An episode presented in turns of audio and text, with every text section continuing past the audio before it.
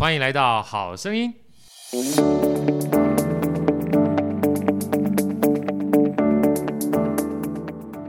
大家好，我是好趣好哥，欢迎来到好声音。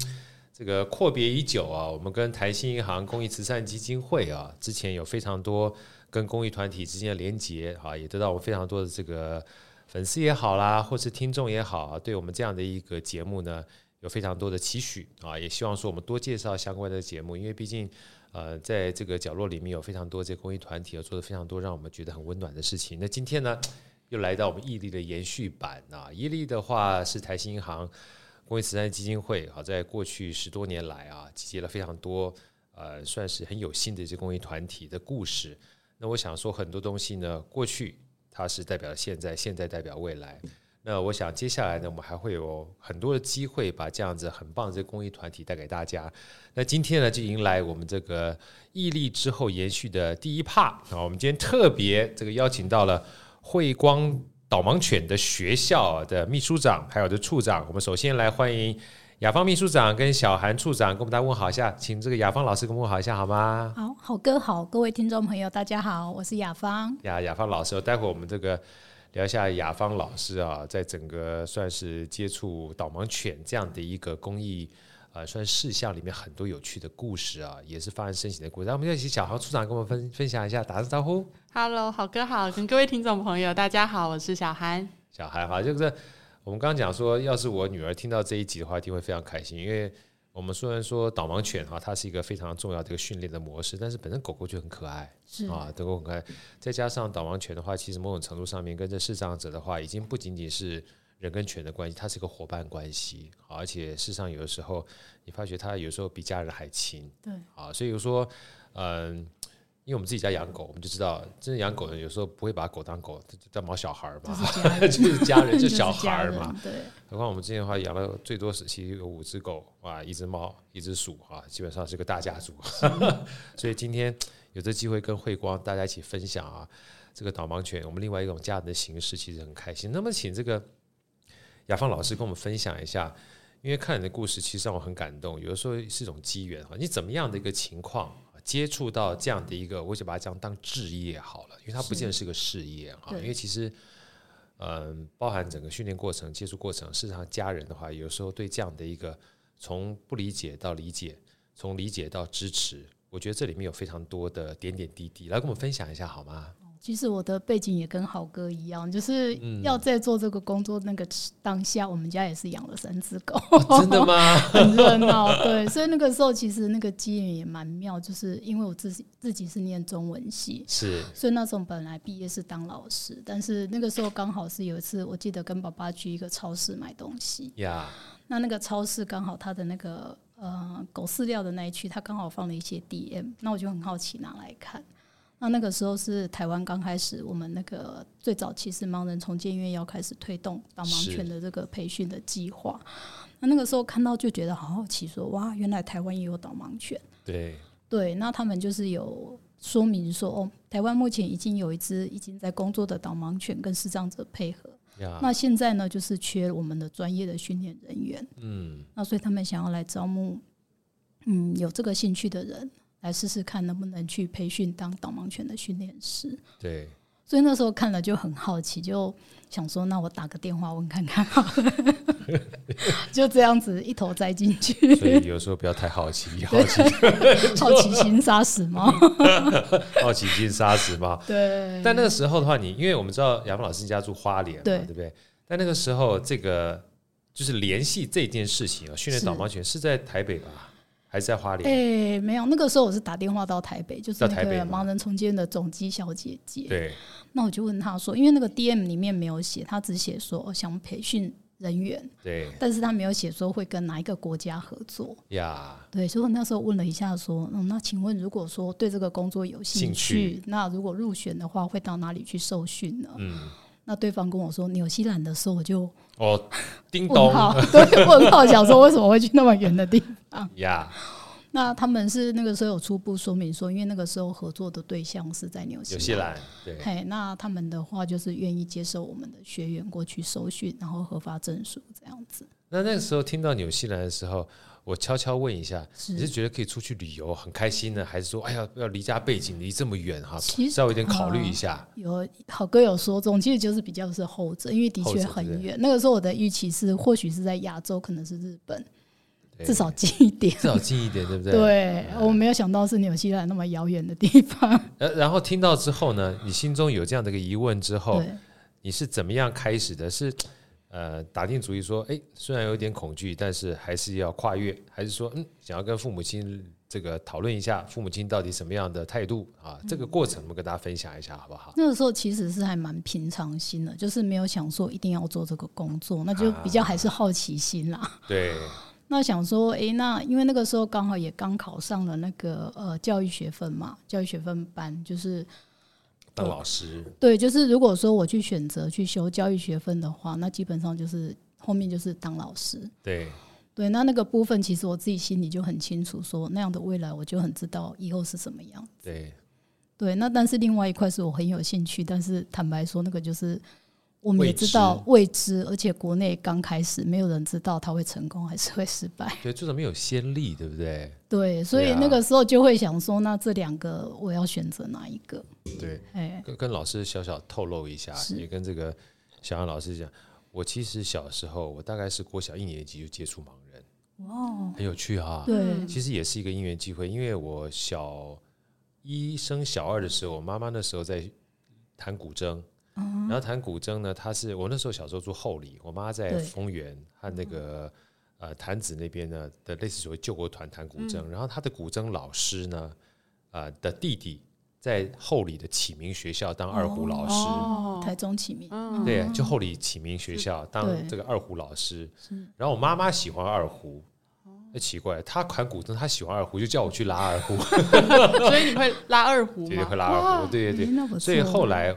我的我去学二胡的时候，就是在启明学校学的。哦，好特别啊！对，然后我是国小一年级升二年级的时候学二胡，但我旁边的大哥哥们，对，全都是启明学校的学生，而且他们都是高中生。哦，对，所以那时候呢，其实我对呃这些比较属于视障者的话，其实是有。蛮好的感情，因为他们对我很好。对，因为有时候还会拿糖给我吃啊，因为我最小，我知道小孩就是幼稚，只要有糖的话，基本上就很开心。都是好人，是吧？糖的都是好人。对啊，然后我姥爷带我去，但是那个时候呢，其实呃，因为我我只要跟大家分享，包含那时候我大概学了快三四年的时间，我都没有看到有导盲犬这件事情。所以其实导盲犬呢，其实都是到我长大之后。才知道啊，某种程度上面有这样的一种方式，可以让导盲犬成为视障者的另一双眼睛。对啊，所以导盲犬真的是不容易。但是后面导盲犬它不是生来就变成导盲犬的，对，是吧？是，它是要接受过训练的。对，那我们先要往下面跟大家分享啊，导盲犬的嗯、呃，包含选择啦、犬类啦，跟怎么样去培育它之前，我也想请教一下。小韩处长，您您您是怎么样开始这样的一个接触的，好不好？其实该不也是想当中文老师啊？我本身是学食品的，对，然后但是因为我从小家里就养狗，其实我们这个工作的人共通性就是我们都超爱狗，是吧？对，真的，对不对？你如果说基本上这这就是你的伙伴嘛，如果你都不喜欢的话，你根本没有办法去接触，你知道？对，而且我觉得。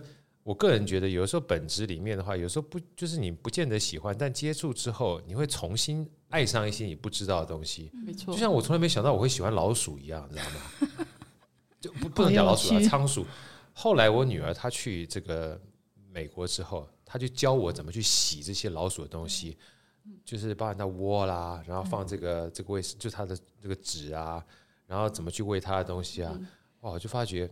我还蛮有天分去，因为有用心有付出啊，那个感情就会在了。我觉得亚邦老师老师讲，有付出的时候，感情就会在啊。所以很多东西，呃，我只是想跟他分享，就是很多东西有生命的东西，你只要有付出的话，他们也会有一些反馈的哈。来，小韩老师分享一下，呃，这个这个怎么样跨入这个这个导盲犬的这个世界里面？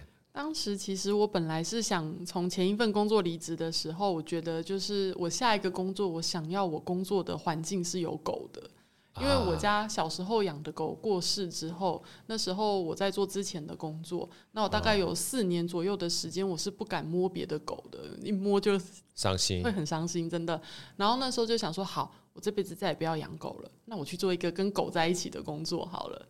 那我不要养狗，但是我跟狗在一起。对对对，那我想，哎、欸，好啊，我做导盲犬的工作好像挺不错的，然后我就来就是那个面试嘛，然后后来就顺利的被录取了。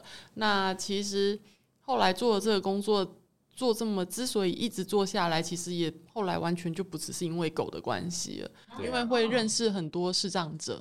嗯，对，那这些视障朋友其实。会给我们很多回馈，yeah. 对，然后而且就像好哥一样，你从小就认识启明的这一些，对你来讲那时候是大哥哥们嘛，对。其实我们也有一位使用者也是启明毕业，他也很会拉二胡哦，真的吗？对，说不定是你的师弟之类的吧。嗯，对，真的，我觉得这个有时候就是上帝为你关了一扇窗哈，有时候他另外一扇窗。会开的非常明亮，没错，对，所以大家真的不要有太多的叫预设立场，对对，对，没错，嗯，对。那其实我刚做这个工作的呃第二个礼拜，刚好有一只我们的狗狗要退休，从视障者的身边退休，准备去过安享晚年的生活了。对对对。那在他的荣退的典礼上面，那位视障朋友就分享说，他的人生在没有使用导盲犬之前。踏出去的每一步，他都觉得充满未知的恐惧。但是用了导盲犬之后，他踏每一步出去，他都可以很安心的把脚踏在地上。那时候我们全场真的是哭成一片。然后那个时候我就觉得，我基本上都想哭。我每次我到现在，这是已经过了十年了。我到现在想到这个事情，都还会觉得就是说是一个很感动的事。就是这些狗狗其实真的不是只是一只狗，它帮助了这一个人。建立了这个人的自信心，让这个人有这么大的安全感，可以自己走出家门这样子。对，对，所以后来就觉得做这工作的意义，其实不只是因为喜欢狗，而是可以透过这一些狗，帮助到了这一些。其实有了导盲犬的帮助之后，这些人的人生可以更加的开阔，更加的有自信。对，然后就觉得哦，这工作其实是很有意义的。真的，对，是这样子。有时候我们讲说。嗯，公益这件事情啊，其实很多的时候，其实我们在帮助别人过程当中，我不知道处长你有没有这样的感觉，就是好像在帮助别人，其实在帮助自己啊。真的，因为你会觉得自己对理解自己会存在的价值跟意义，对，而且会让你觉得很珍惜自己拥有的。对对，因为其实。大家都是这样子嘛，我们在这个社会之中，一定会跟，比如说同学之间会互相比较啊，嗯、人跟人之间啊，谁买了什么样的房子，谁买了什么样的车子。但是其实做了这个工作之后，反而会让我觉得更加珍惜我自己已经拥有的东西。真的，那天我们开玩笑，一堆人在聊天，你知道吗，人不怕穷，就怕比别人穷。对。对是吧？对，真的。我我不知道这个 老师们，我说我们小时候基本上资源也很匮乏啊，好啊，那时候穿的开裆裤啊，没有鞋子啊，你也不觉得自己没有鞋子有什么关系。嗯、但是当你看到别人有鞋子的时候，你就觉得自己没有鞋子很奇怪。比较没有伤害。对，没有比较就没有伤害，你知道？但回过头来，当你看到有更多人没有的时候，你想到自己有的时候，你就会知足惜福了。没错啊，所以那时候，包含我那时候跟这个市长大哥哥在一起的时候。呃，因为他们很疼我啦，所以我跟他们感情也很好。所以有的时候，呃，我现在回想一下，有的时候我也基本上是他们一个叫导盲的伙伴，我会牵着他们走啊，好，哥啊这边怎么样，这边的。所以那时候你不会有这样的一个想法，可是你会觉得跟他们在一起的时候，那种舒服的感觉哈，呃，长大之后就会更加幸福感。那幸福感来自于两个地方，一个是你可以帮助别人，对，第二个是。你有的东西，你会更加惜福。没错啊，因为如果你没有过这样的经验的时候，你都不知道你的拥有是多么一件幸运的事情。真的，真的，确实。对啊，讲到这边是蛮感动的。我刚刚想到那个、那个、那个，就是要融退这件事情啊。你想到说，有时候不要把你身边的狗当成是狗，它的陪伴有时候会让增加我们生命当中很多不一样，你没有办法想象到的东西哈。好，那接下来好哥就想这个跟大家聊聊啊，就是其实很多人嗯认识导盲犬的这样的一个概念的话，可能很多从电视上或电影上知道的。那今天难得有这个机会透过慧光，我想也请这个雅芳老师跟我们分享一下。其实不是所有的狗都能当导盲犬，对不对？也不是所有的狗，就算当导盲犬的话，它生来就是导盲犬，对不对？其实它是要需要训练的，对不对？所以才有训练员、辅导员这样的一个角色在里面啊。然后最重要的关键是。呃，狗的话，它有所谓的，不要讲狗了，我们人都是一样，对不对？看到什么就想跑，看到什么就想追，看到什么就想吃。但身为导盲犬的话，它要克制的，连人克制都很难的，网论狗，对不对？对，小小小孩是不是豪哥讲的有道理？对，没错。我们连管好自己都很难。对，我们宣导很常讲这个，人类是万物之灵，你都在上课都很难不分心了。那如果今天这只导盲犬正在上课中，一直有人拿鸡腿给它闻，你要。对啊，他你拿鸡腿给我闻，我都受不了了。就是、我 拿给拿给狗闻，对，所以很不容易。接下来我想请亚芳老师跟我们分享一下，好不好？就是狗不是所有的狗都能当导盲犬，能不能分享什么样的狗能当导盲犬？而且整个训练过程当中的话，我们要花费多少的心力，让狗成为一个 真正的导盲犬，好吗？是，其实这些狗狗它们真的也很不简单啊。就是包括说，可能有人以为是纯种的狗才有办法当导盲犬。对。那事实上应该是说，就是以导盲犬的学系来讲，他们如果是能够在他们先天的包括健康上跟行为上的基因都是够稳定的。呀。对，那也包括说，其实这个筛选很严格，是他必须要他这个血系它的成功率是够高的。对呀、啊，对，所以其实像有些民众会、啊、对质疑我们说，为什么我们只用拉布拉多，我们只用纯种狗？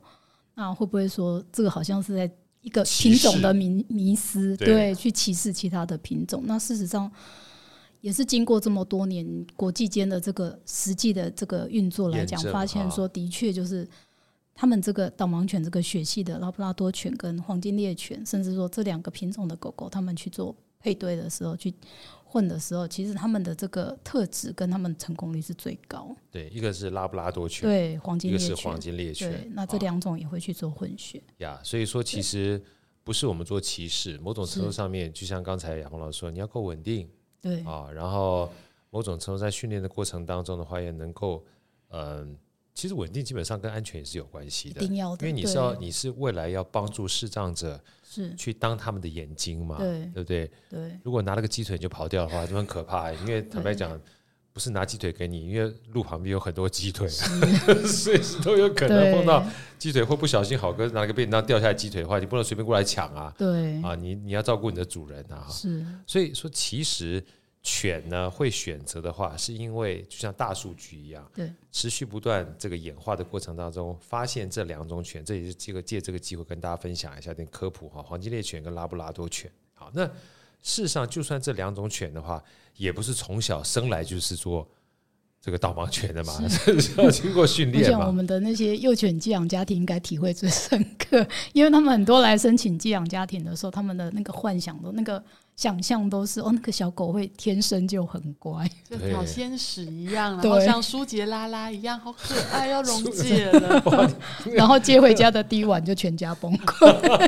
你刚刚讲舒洁拉拉好有画面感，很多人都是抱着这个想象来的，对，对。但是我们的小狗其实小的时候真的只是幼犬，他们也是会做出。像那个，比如说拆家啊，这种行为都是有可能会发生的。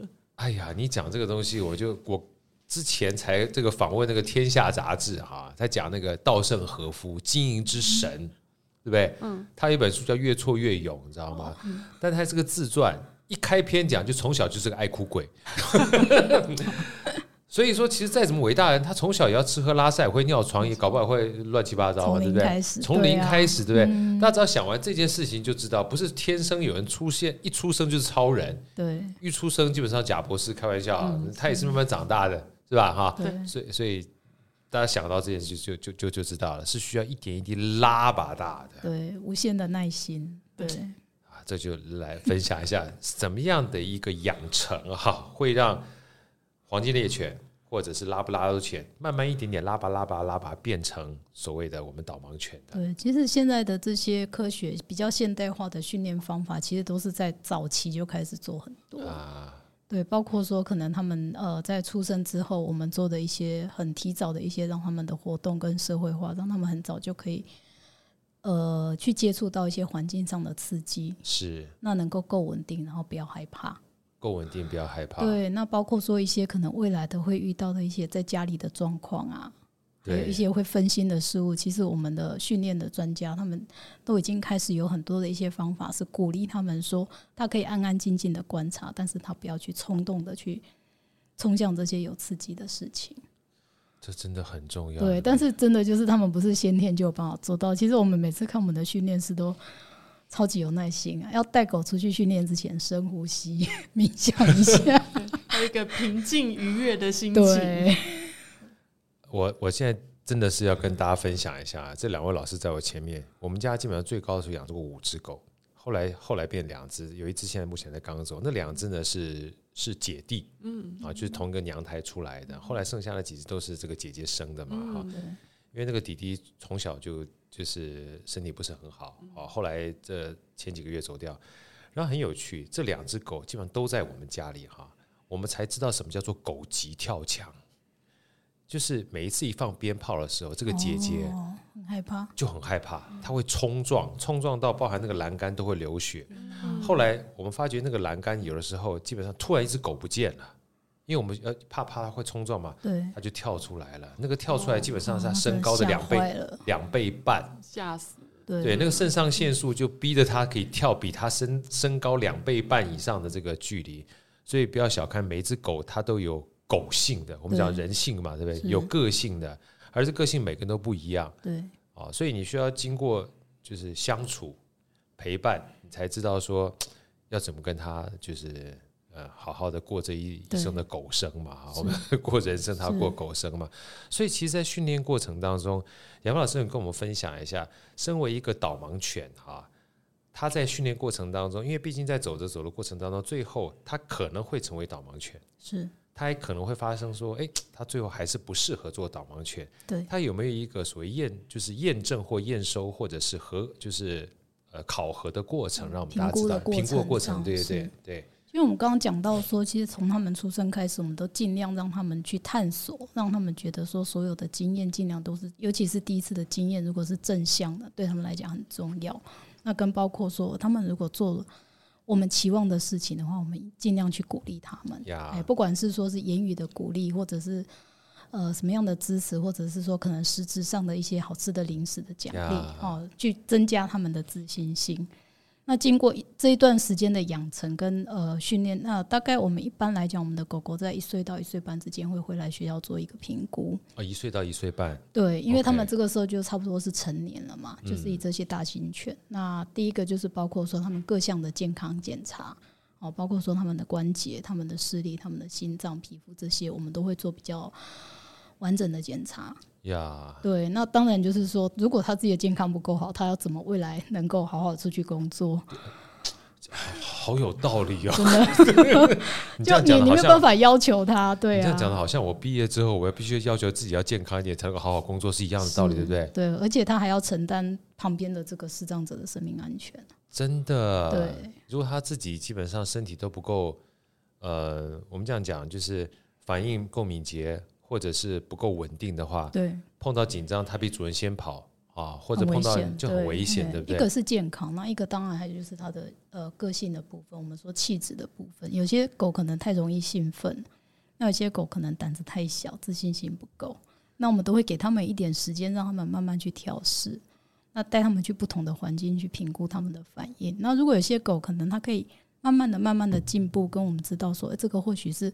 有办法改善的，那他可能接下来就是进入训练的阶段。但是如果有些是太极端了，你知道，就像刚好哥讲的，他害怕到那个会 会跳出来，会跳或者是会闪躲，你知道，那个对他来讲就是没有办法，他没有办法去应付的事情。杨杨老师，这个就是我一个小小提问，请教一下啊。像我刚刚讲说鞭炮这件事情是。我们都没有想到鞭炮会对他对他造成这么大的恐慌，是。还有另外一个东西，对。我就发觉他听到偶一偶一，就只有我们那只姐姐，哦、他听到那个救护车声音，他就会恐慌。是。后来我发觉一个很简单的方式，让他会降低他的恐慌，是。就是我们不是送狗狗去洗澡会有那个小笼子吗？对，你把它放在笼子里面，他就不恐慌了。人家是人家是狭小空空间恐惧症，他是狭小空间让他有安全感，他觉得被包覆起来了。这个都是不小心试出来的，甚至好幸福，有个安全的庇护所。对，他觉得感觉是这样，所以有的时候很有趣。像我们那个狗笼子不是有个这个盖子吗？对。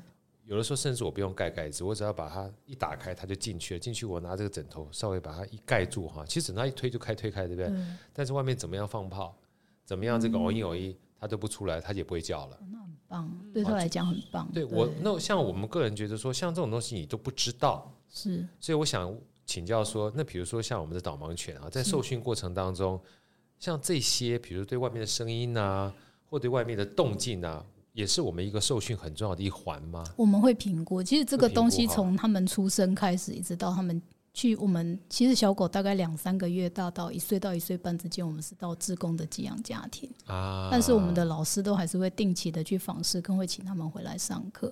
所以这些小狗的发展的这个成长的历程，其实我们都很清楚。等于是一个成长的记录，都在我们这个记录里面。对，所以可能有一些小狗本来对这个声音它就很敏感，很敏感。对，那我们就会去观察说这个部分有没有随着它的年龄的成长，然后跟外面的接触慢慢慢慢有改善。OK，所以这个其实都记录都很完整。那当然就是说，如果有些的确在一个很极端的状况之下，我们做了很多的帮助他的方法，那他都没有办法应付的话，的确这个就是没有办法勉强他，因为这个就是没有办法改变的事情。那那我另外一个好奇啊，这个。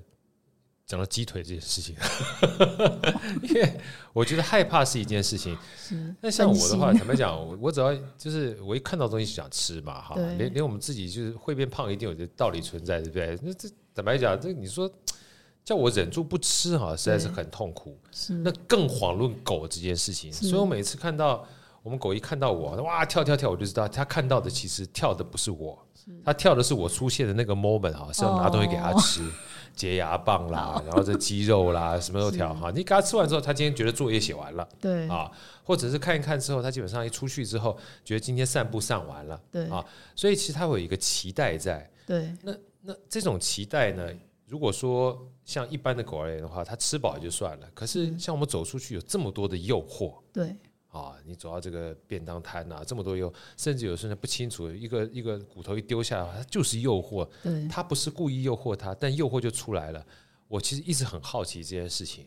那我们要怎么样去训练一个生性？它本质上面就是应该去把这个诱惑当成是一个叫做反射性动作的，要去控制它。那么跟我们。这个听众们分享这一段，这个其实很不简单，因为拉布拉多本来就是很贪吃的狗。我也贪吃啊，拉布拉多其实这也是它的一个优势啦，因为它是因为它到哪里它的食欲都好，所以我们在它的这一生里面可以转换这么多历程，不同的环境跟家庭。他的食欲都好的时候，你就知道他可以过的。你这样讲，我觉得我好像是拉布拉多转世的，我到哪里食欲都很好。对，就是适应力很强。对对，那这是优点。那但是相较的一面，就是说，就像您讲，它很容易为食物分心。所以其实我们的导盲犬，它是在从小出生到它退休的这段期间，它是不能吃人吃的食物。就这个时候，我们再从他们去寄养家庭，我们就有很明白，就是说有一些在家里不能做事，他是只能吃他的饲料跟他特定的奖励的部分。从小就开始训练，对，那他也不能上家具啊。对，所以大家都想说，导盲犬怎么规矩这么好？其实这个都不是他们生生出生就这么先天内建的，是被训练出来的，是被有他们一定的规范在。所以我们都有要求说，不管是谁带这只狗，规矩都要维持。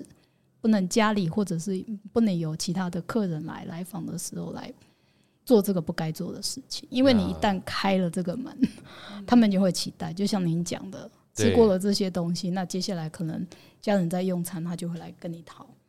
对，哎，然后看到外面会开始乱吃，那甚至说你们呃，可能我们带他们出去的时候用餐的时候，这个狗在外面的餐厅的规矩就很不好。对，哎，那接下来带到外面，看到什么都想捡，他也不专心。对，哦，所以这个东西我们都有很明白的，就是规范，就是说他们是不能做这些事情。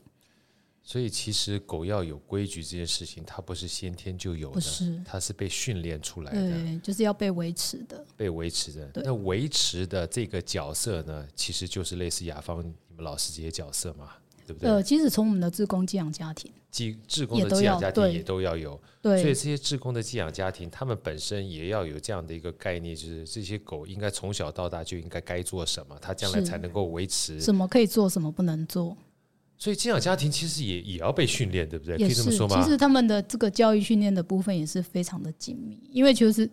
我们看到那个大狗很乖的时候，其实最辛苦就是前面 小狗这段时间，所有包括说大小便的定时定点，然后吃饭的规矩、用餐的规矩，就像好跟您刚刚讲，其实我们的小狗从小就是定时的吃饭，然后他们也是必须要有一定的规规矩，就是说它不能看着你就跟你讨东西吃，而是时间到了，你在固定的地方有固定的程序，你给它一个程序，给它一个口令，它才可以吃饭，它才可以开动。啊，所以寄养家庭其实某种程度上面，这些基本的规矩跟基本的反应，在寄养家庭就要具备住了。对，都要。然后等到后来，不管是训练员或辅导员的话，他是重新开始训练怎么去带着这个所谓的导盲犬去协助这个视障的人。对，我们其实对他们在前面的比较是一个所谓的生活的规范，跟去外面的一个社会化习惯，外面的这个环境，像包括说搭公车、捷运、火车这些，他们也都会练习。对，到外面的公共场所，那其实到了我们手上，比较就是一些专业的引导的工作的训练。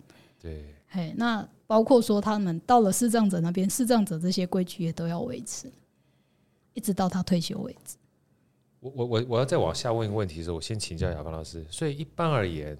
呃，差不多一岁到一岁半的时候，我们就开始要去做一些所谓的考核嘛，对，对，先评估。对，所以通常就是呃，已经可以。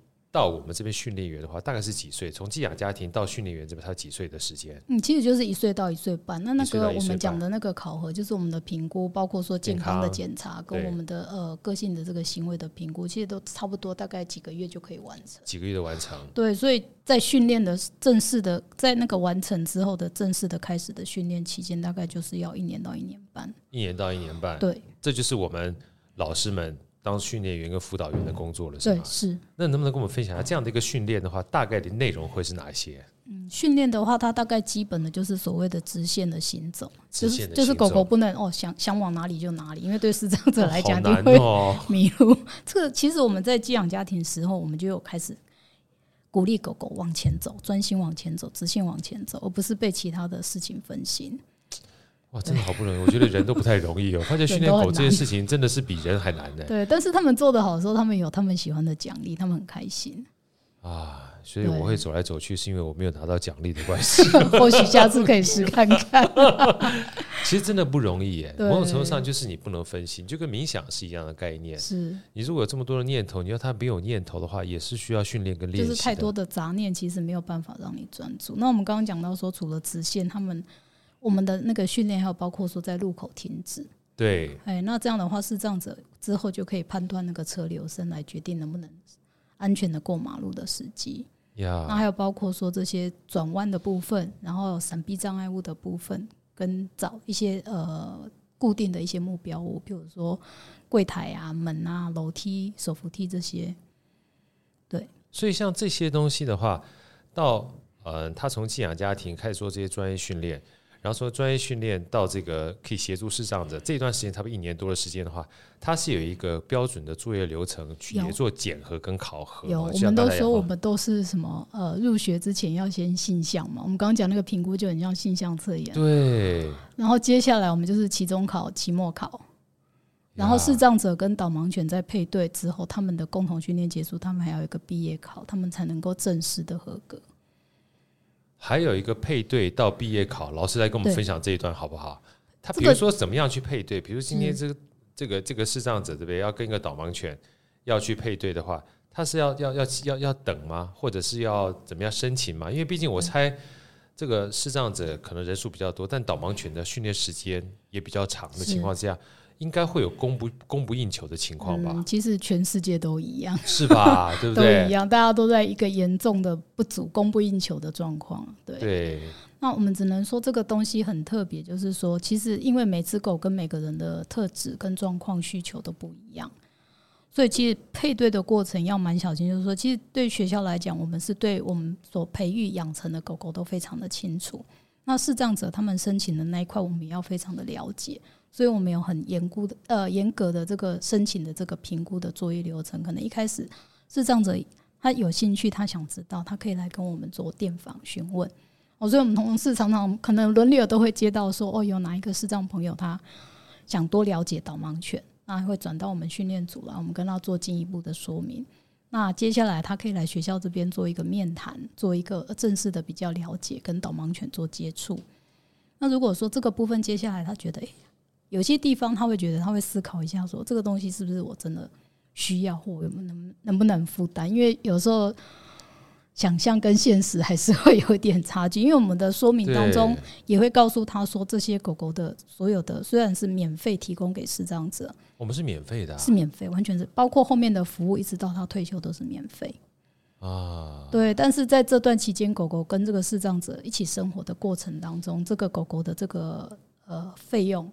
包括说可能看医生的这个部分，看医生跟固定的吃，对家人嘛，对，就是他要去负担，跟包括说胃也要自己喂，大小便要自己清理，有道理。那梳毛、洗澡这些。只要说视障者对，这因为这个方法我们都会去指导他呀。但是这个部分是他自己需要承担，因为你照顾他，你为他付出，他也才会有回馈。没错。那如果是家人代劳的话，可能这个狗狗的连结就是找家人，就别找家人了。对，有道理耶。是。对，所以说，其实我们讲说，有时候你要盖瓜承受，对，对不对？你要享享受它的好的话，某种程度上面。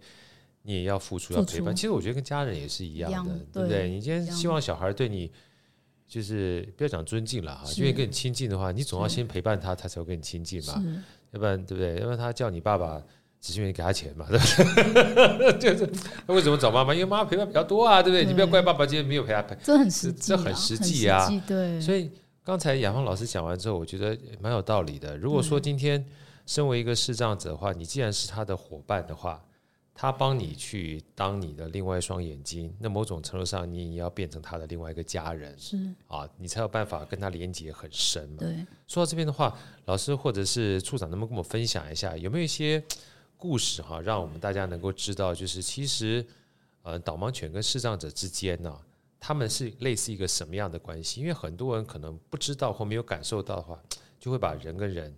跟狗跟狗去分开看待，可是我们看过很多国外的这些电影跟故事啊，其实真到最后的话，嗯，那种所谓的退休其实不是退休，那种退休有的时候，而且我觉得是种分离啊，是种分离，那种是种，就像刚才这个小安处长讲的，就是当你狗离开之后，你不太想养狗，那个原因的话，不是说你不喜欢狗，而是那种呃，必须要分开，必须要分开，然后伤痛的话，你不想要再承受一次嘛，哈。所以，而且，但是我们有一个现实的问题，人毕竟他的寿命还是比狗长的，所以又这样的一个缺乏的情况之下，狗可能最多只能陪你十多年。嗯，好，所以跟我们分享一下，就是从一开始的配对很不容易，到在一起相处，到离开，有没有一些故事跟我们分享一下，好吗？觉得这个真的是太多了，太多，因为我们的每个使用者，因为我们的视障者，他们每个人的个人状况不一样，有些可能是单身。有些有家庭，那有些很外向，有些很内向。那每一只导盲犬带给他们的生命的改变都不一样，都不一样。像我遇过一对还蛮有趣的，就是我做个对照好了。好啊，就是有我们早期的一个使用者，他那个时候申请导盲犬是因为家里太太也很忙，然后孩子也长大了，那他很担心说，如果自己想要外出的时候找不到人。所以他希望说自己能够上下班的时候能够都不要麻烦别人。是。好，那这段时间的确啊，当然照顾狗是很不容易的事情，但是因为他不想要麻烦别人，他想要能够独立这个事情，就让他能够去撑过，包括照顾狗的这些比较辛苦，跟带狗出去可能还有包括说天气不好，对，然后去哪里可能因为被不了解、被拒绝这些，其实他都能够有办法撑过去。那狗狗退休的时候，它也变成是说没办法，它也要知道那个分离，但是它必须有下一只导盲犬。是，所以它是接着就前面一只退休，它就必须赶快有下一只导盲犬。那我们的另外一个个案是说他是单身，嗯，那他是一个非常活跃的使用者。那在他的第一只导盲犬退休之后，他说他没有办法再申请下一只，因为他说我没有办法。再一次忍受离别的伤。呃，应该说他讲的好感性哦。他那个时候告诉我说，我没有办法跟这一只新的狗走在外面，心里想的是以前那一只狗。对，所以他说他没有办法申请下一次。这个我们对都必须要去了解跟尊重。其实就跟小安这个处长刚刚聊的是一样的，就是你以为他是一个呃辅助你的，不管说是呃伙伴也好，或者是我们讲说一个工具也好哈。那讲工具就比较物化了，但实际上的话，它其实久了之后，其实就是你的家人是一样，要不然就不会讲毛小孩了嘛哈。所以尤其刚刚第二个故事。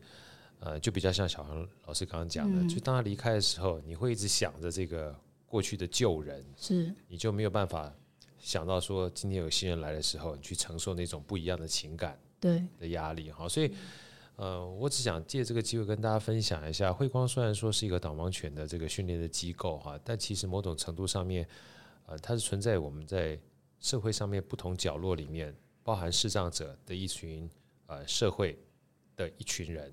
跟我们说导盲犬的一群人，跟训练师的一群人，甚至今天我还在多一个，就是寄养，这算寄养家庭，寄养家庭的寄养家庭的职工们哈。其实是很多人对这样的一个生态系统在做很多的付出的，啊，很多付出的。所以有机会的话呢，我也希望像这样子的，呃，慧光这么这样的一个好的公益团体，让大家都知道，因为毕竟要当个寄养家庭，我想说也不容易，因为你也要有很多的训练，嗯、甚至呢。呃，大家以后看到有机会看到这些狗的话，哈，也要对他们有点尊敬，因为看到鸡腿不吃是 一件不太容易的事情，哈。甚至包含视障者的话，我觉得某种程度上面，他们有这样的一个协助，跟没有这样的协助的话，也是会有不一样的生活的，不一样人生，对不对？哈。这边又想到另外一个很有趣，我从来没有想过有导盲犬的一个好处 是。就是我们有一对，另外一对就是也是那个使用者，他们夫妻。那因为他们是夫妻都是视障者，但是是先生用导盲犬。是。然后他们很妙的，就是有了导盲犬一段时间，跟我说，其实家人都一直催促他们生小孩，他们他们决定当顶客族。啊！但是有了导盲犬之后，哇，他们的家人都分别非常的爱这只导盲犬，所以就忘了给他们压力。压力 对，所以他们说：“哦，太好了，这只狗解除了我们的压力，解除了他们一定不孝有三无后为大的压力，对不对？”对，然后两边的家人都好疼这只狗狗，真的，真的。所以为什么叫毛小孩是有道理的？是啊，因为其实真正的关键不是不是。要不要生小孩这件事情，而是当你有一个情感寄托的时候，我觉得那个东西很重要。更遑论它是一个能够当我们另外一双眼睛的导盲犬。好，今天非常开心，谢谢雅芳老师还有小杨老师来跟我们分享这个嗯这么多有趣的故事，事实上跟感动故事，让我们知道说慧光导盲犬学校带给我们这么多美好的这样的一些算是协助啊。那当然也要非常谢谢台新银行公益慈善基金会了，因为我觉得在每一个时间里面，我们是。嗯，台新行有这样的一个机会，让我们知道这些故事，我都很感动啊。因为有的时候，其实提醒我们，我们拥有的真的很多。是啊，那也借这个机会呢，呃，再一次希望大家如果有机会的话，能够呃参与我们台新银行公益慈善基金会每一年啊，你的一票啊，决定爱的力量这件事情，我觉得很重要。因为有的时候，小小的力量，它就像微光一样，会在每个不同的地方。